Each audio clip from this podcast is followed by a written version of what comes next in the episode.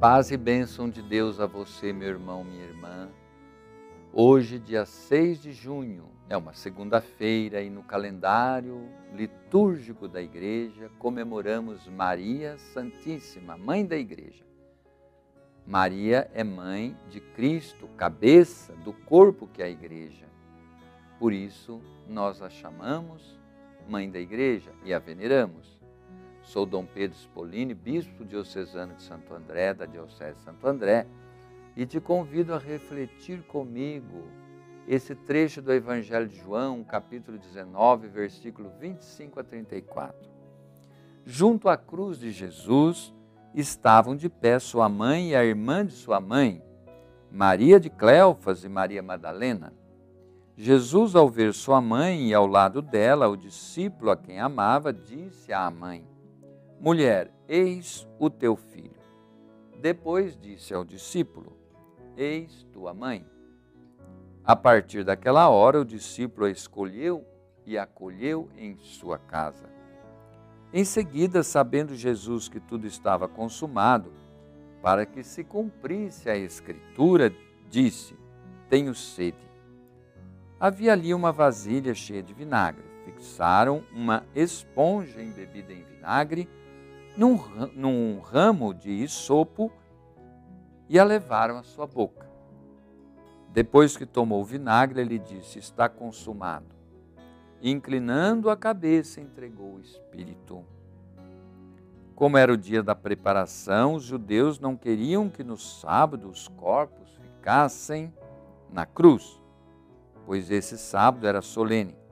Pediram então a Pilatos que mandasse quebrar-lhes as pernas e tirá-los da cruz.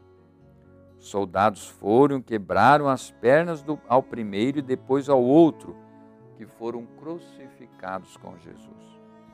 Chegando a ele, viram que já estava morto. Por isso, não lhe quebraram as pernas. Mas um dos soldados abriu-lhe o lado com uma lança e imediatamente saiu sangue e água.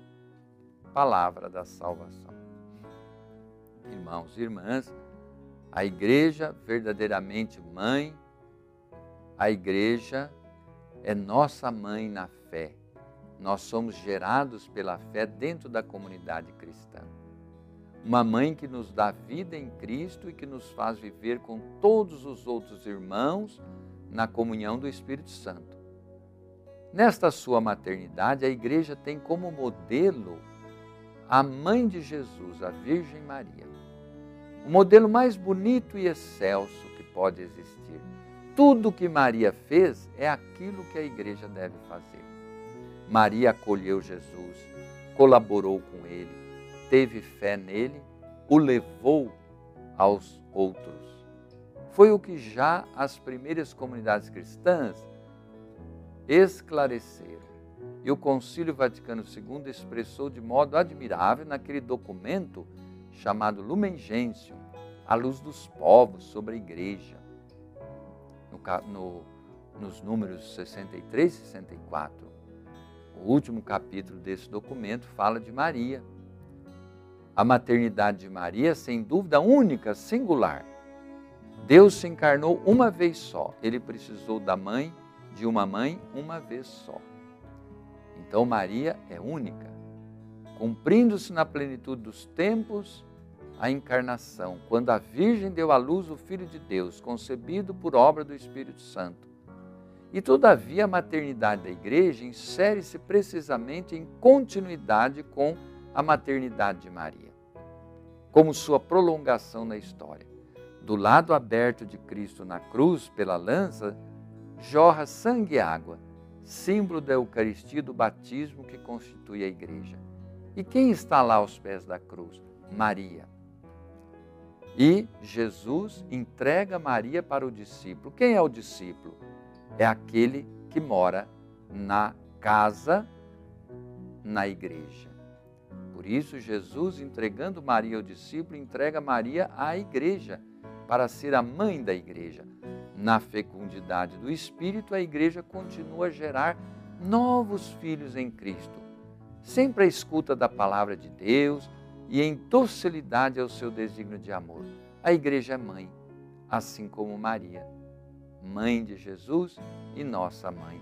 Isto que recordamos hoje nesta liturgia que celebramos. E agora, por intercessão de Maria Santíssima, Nossa Senhora Aparecida, padroeira do Brasil, invoco a bênção de Deus sobre cada um. A bênção da felicidade, da paz, a bênção da alegria de crer, a bênção da saúde.